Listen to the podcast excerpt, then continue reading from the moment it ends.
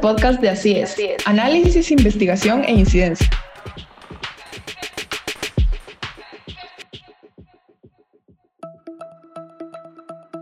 Bienvenidos al podcast de Así es, análisis, investigación e incidencia. Hoy hablaremos de las nuevas tecnologías en el sistema de justicia. ¿Sabías que se emplean como medios auxiliares, por ejemplo, las grabaciones en soporte audiovisual, el almacenamiento de datos, entre otros? También como medios que posibilitan nuevas formas de realización de diversos actos procesales, como las notificaciones electrónicas y las videoaudiencias, también denominadas videoconferencias o audiencias virtuales, y asimismo como procedimientos totalmente online. En este episodio daremos a conocer el desarrollo e implementación de las videoconferencias en el proceso penal guatemalteco. Todo empezó en 2009 con la Ley de Fortalecimiento de la Persecución Penal, la que adicionó el artículo 218 ter al Código Procesal Penal, el cual determina el procedimiento en caso de declaración por medio de audiencia audiovisual, es decir, por videoconferencia. Esta establece el procedimiento en caso de declaración, el cual podrá realizarse durante el debate oral y público o en carácter de anticipo de prueba. En este caso, cuando se utiliza como anticipo de prueba, el órgano jurisdiccional deberá informar a las partes con no menos de 10 días de anticipación de la realización, sin perjuicio de lo dispuesto en el Código Procesal Penal. En relación al peligro de pérdida de elementos de prueba y de actos de extrema urgencia.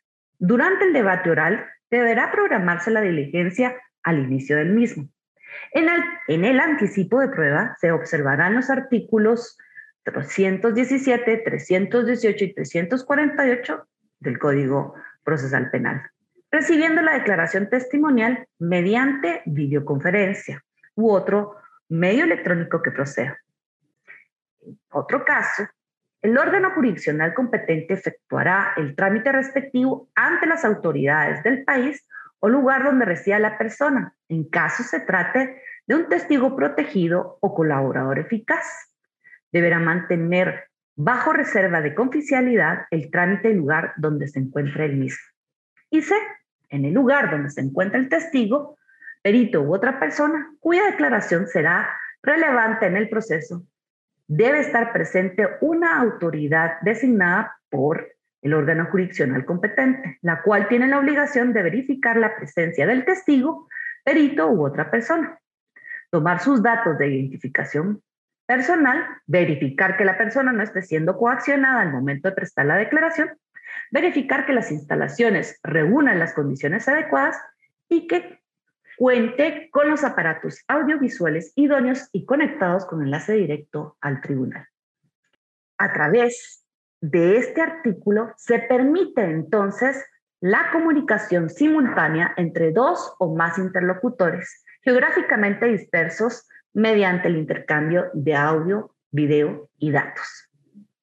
Las características de esta comunicación son que es integral, es decir, facilita el envío de imagen, presentaciones, videos, multimedia, entre otros, sonido y datos.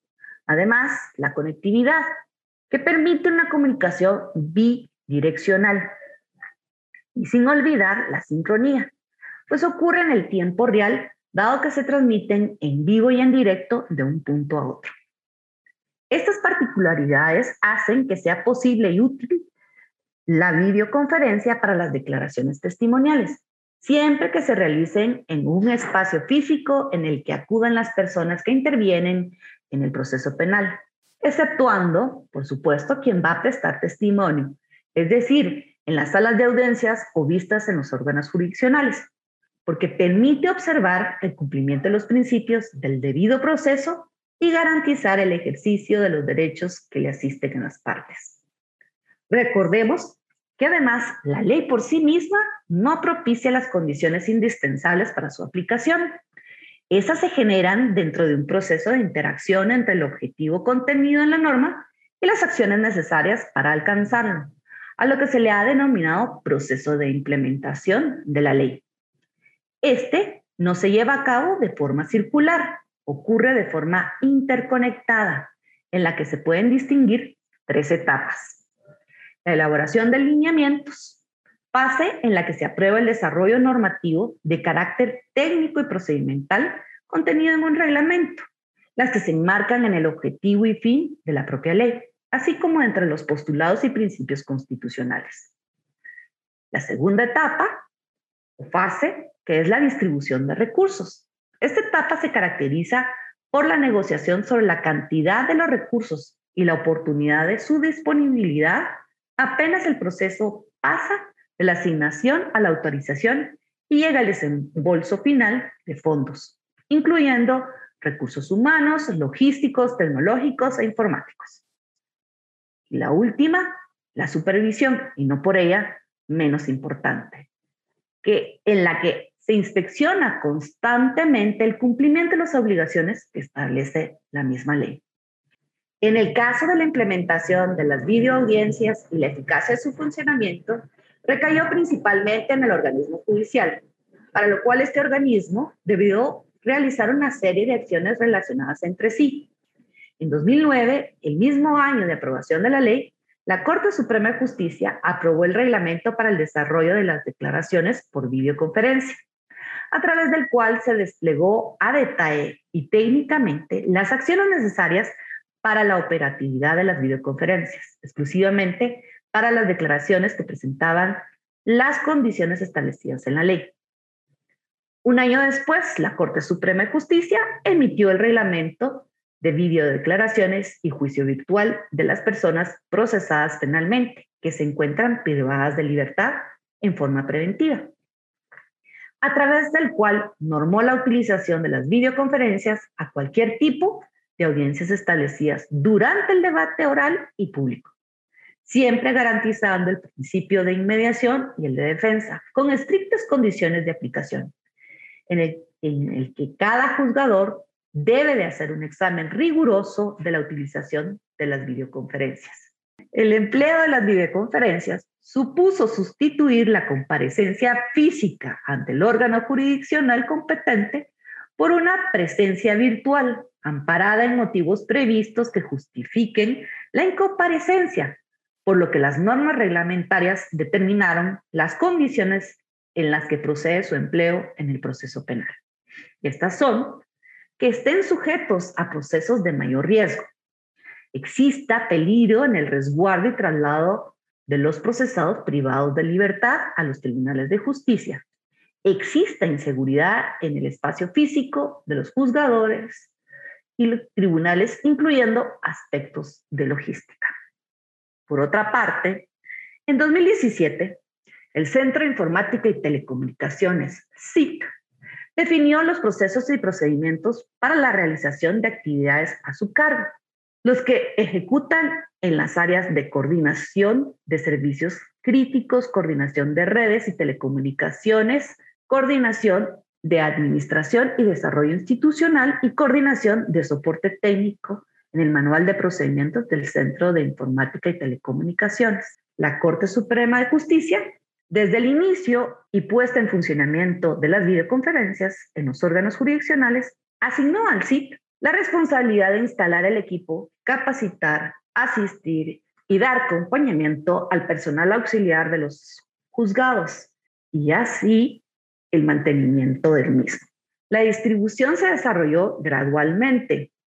En 2010, el organismo judicial inició la compra del equipo tecnológico y también recibió donaciones de dispositivos para las videoconferencias que se repartieron e instalaron gradualmente según la necesidad y la utilidad y como medio para evitar la revictimización, así como según el destino determinado por el donante. Los primeros órganos jurisdiccionales en los que se instaló el equipo fueron en el Juzgado Primero de Primera Instancia Penal, Narcoactividad y Delitos contra el Ambiente y el Tribunal Primero de Sentencia, ambos del municipio de Guatemala. Debido a que estos órganos conocen procesos en los que concurren delitos de mayor riesgo y se presentan peligros para jueces, magistrados, fiscales y auxiliares de justicia, así como los de los imputados, testigos y demás sujetos procesales en los que se requieren medidas extraordinarias de seguridad. Años posteriores, El 100% de los juzgados y tribunales de niñez y adolescencia en conflicto con la ley, juntamente con los de femicidio y otras formas de violencia contra la mujer, fueron dotados de equipo tecnológico para videoconferencias. El apoyo de la cooperación internacional fue vital en la adquisición del equipo tecnológico.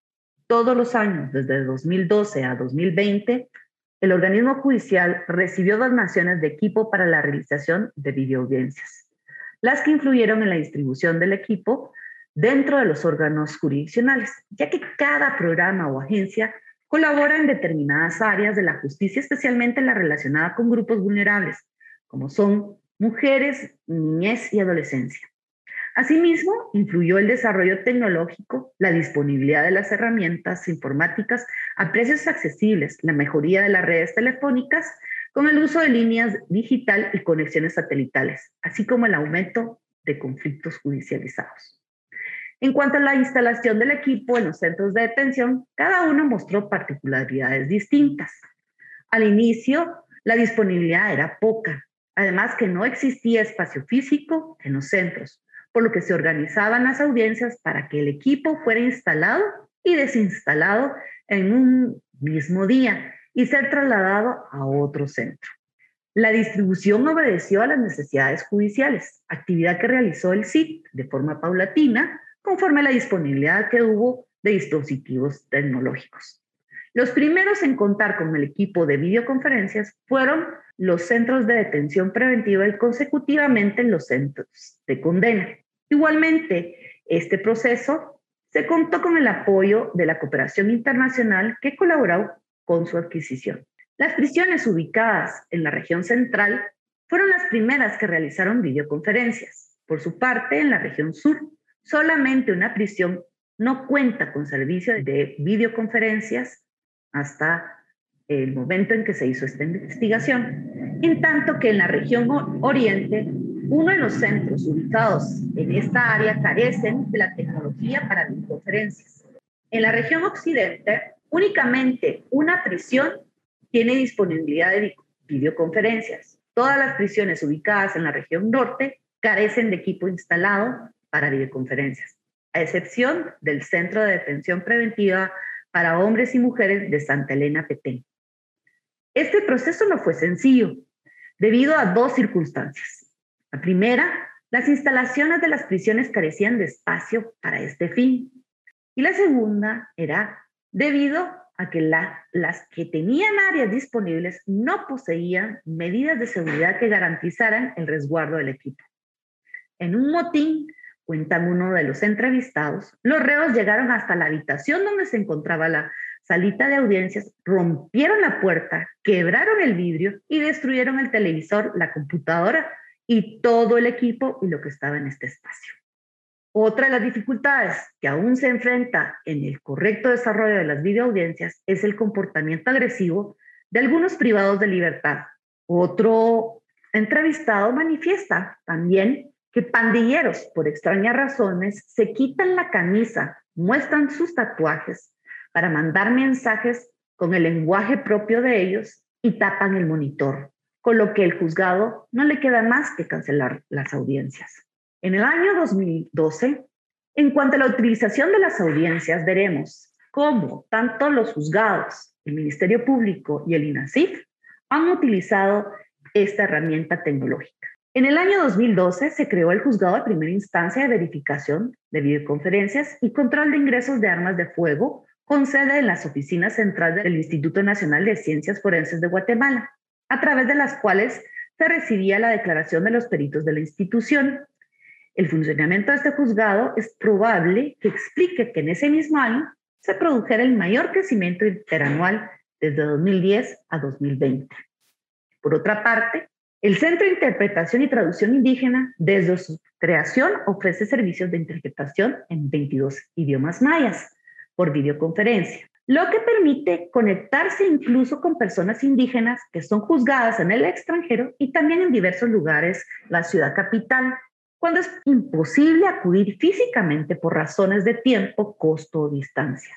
Además, el registro del organismo judicial muestra que a medida que los órganos jurisdiccionales y entidades que conforman el sistema de justicia penal cuentan con capacidad instalada para realizar las videoconferencias, su utilización es mayor.